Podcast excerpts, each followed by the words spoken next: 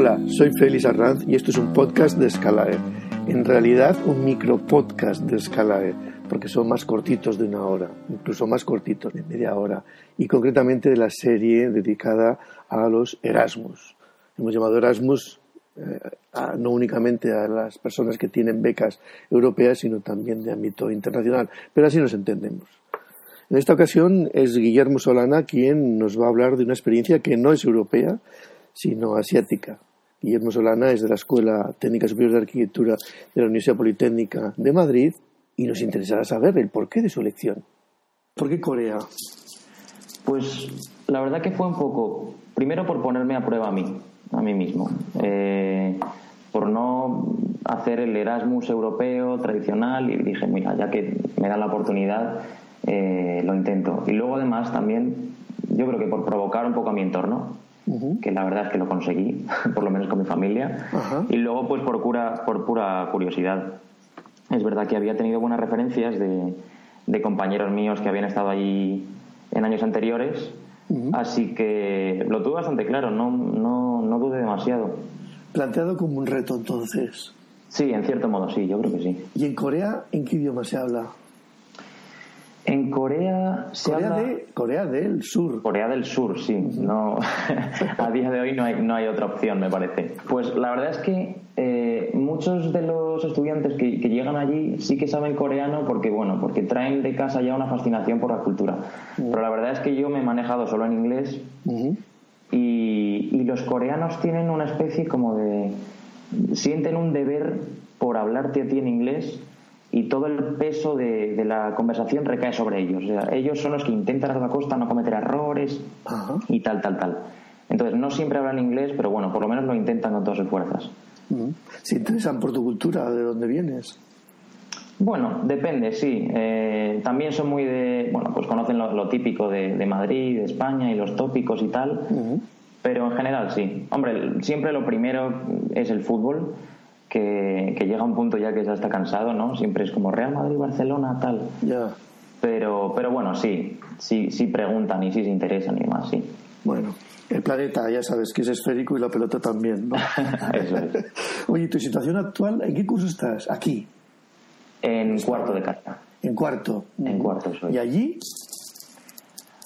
Pues una mezcla, porque he hecho asignaturas de máster, hecho, claro, está, está condicionada la elección por qué asignaturas se imparten en inglés y cuáles no. Entonces he hecho una mezcla, he hecho asignaturas de máster, he hecho asignaturas del grado de ingeniería civil y he hecho proyectos, pero creo que he hecho un proyecto más avanzado, bueno, en fin, una, un poco rich. Te has hecho como un menú con diferentes cursos, incluso máster, dices. Eso es, sí. Ajá. Y, esto eh, también es un reto entonces, porque habrá materias que están por encima, muy por encima, supongo, de, bueno, en, realidad, en realidad yo creo que ahí es algo generalizado el, el hacer la carrera de forma un poco eh, desordenada, porque hacen el servicio militar entre medias, entonces muchos de los que de mis compañeros de, clases tenían ya 28, 27 y tienen una clase de allí, otra de allá, entonces bueno, en realidad es más frecuente de lo, de lo que es aquí. Eh, ¿La, ¿La compañía allí es masculina, es femenina, está equilibrada? ¿Cómo es? Pues yo diría que es más bien masculina, la verdad. Eh, a nivel profesorado, por ejemplo, es 90% eh, masculina.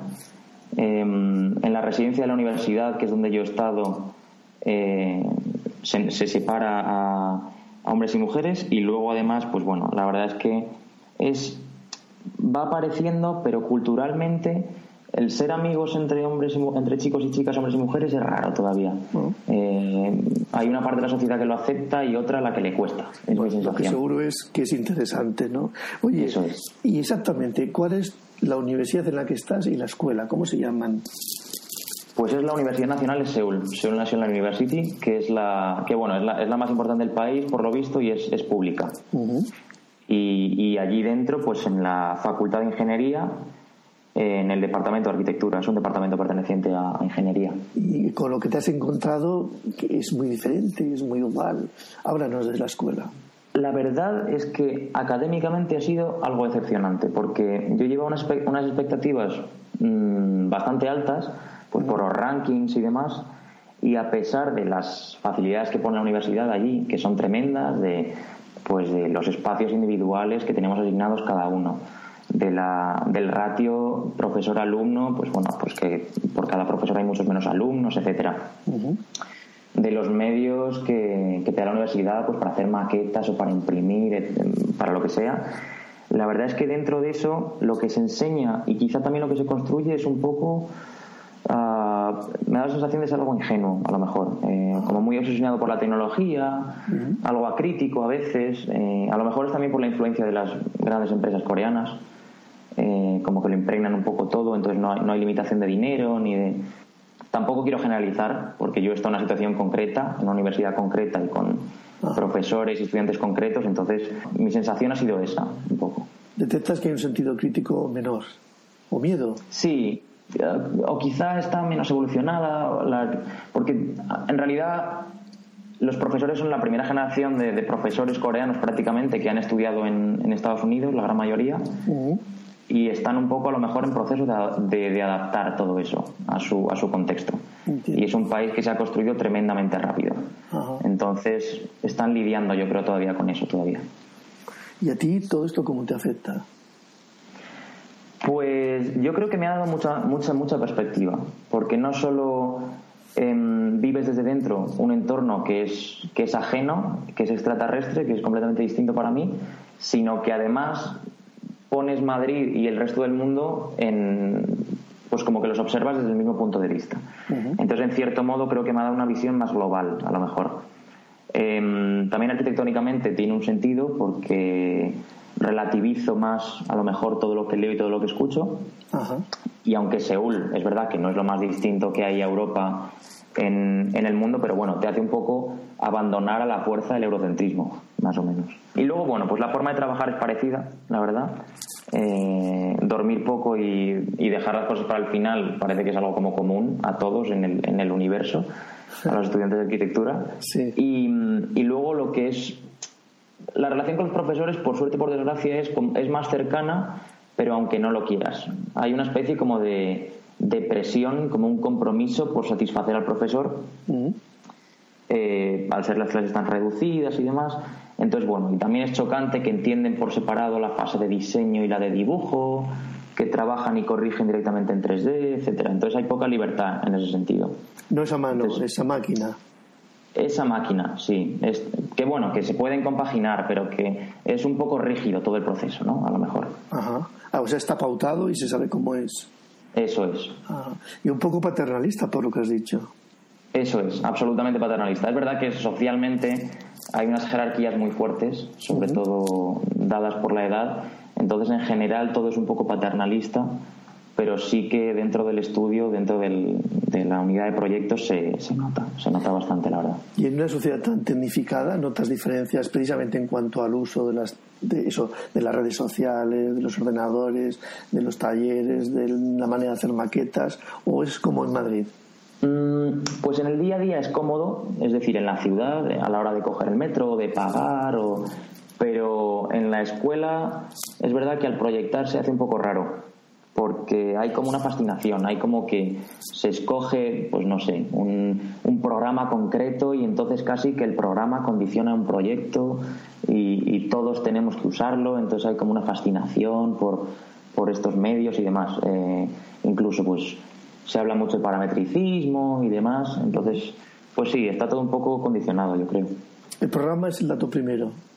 Sí, en cierto modo yo creo que influye bastante, mucho más que aquí. Aquí Aquí hay más libertad. Eh, el, programa es más un medio que un que casi un fin o que casi un condicionante. ¿Y no le sorprendes tú entrando por otros lados? ¿No lo intentas? En cierto modo sí, pero bueno, es verdad que esa, esa relación tan, tan paternalista con el profesor al final te condiciona un poco y te, pues sí, es un poco constrictora. Entonces hay, hay poco margen. Bueno, tienes cuidado por lo que veo. Oye, entonces, ¿tu opinión ahora de la Escuela de Madrid es la misma que cuando te fuiste? Mm, yo creo que sí. En realidad ya tenía claro que bueno que Madrid hay bastante variedad, bastante diversidad. Em, sí que, aunque no me gusta romantizarlo, pero aprecio más la superpoblación que hay en Madrid, que no sé si, que yo creo que también puede haber algo parecido en Barcelona, que por lo menos en Madrid lo hay, em, porque el ambiente al final se vuelve más rico, más variado.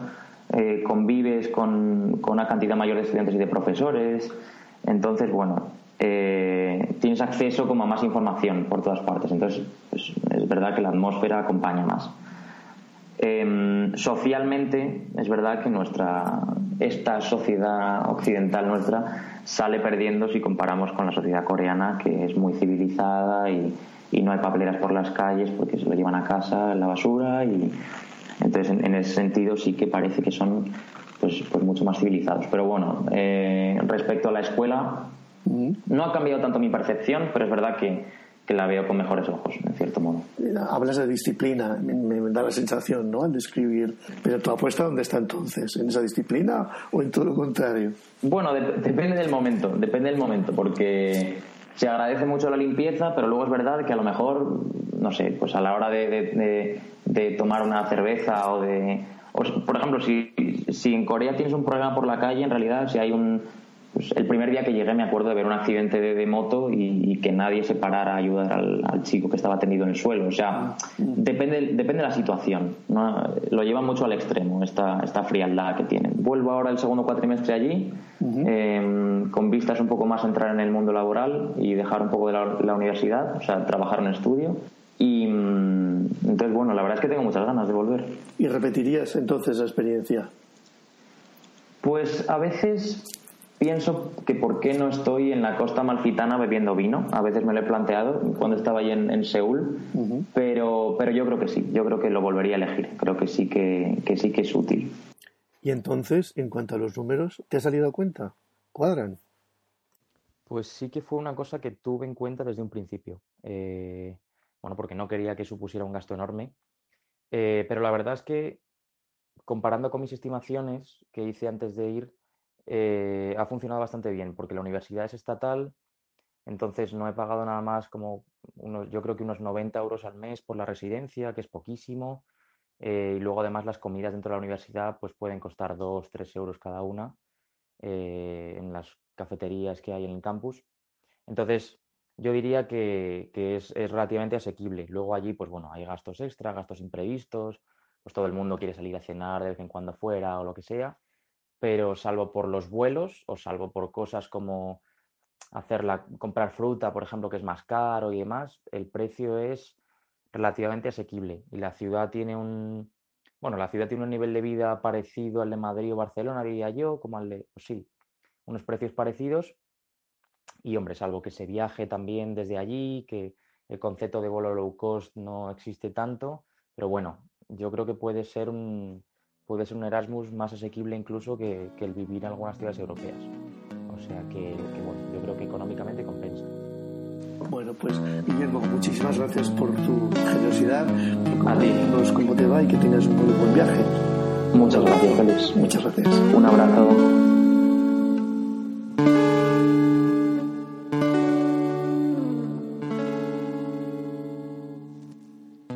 La colección completa de podcast puede oírse o descargarse desde la página web de Scalae y también desde la app Universal, que sirve tanto para androides como para dispositivos Apple. Son completamente gratuitos. Pueden encontrarse en la red internet de letreo la dirección www.s de Sevilla, C de Cartagena, A de Ávila, L de León, A de Amposta e de Esperanza.net.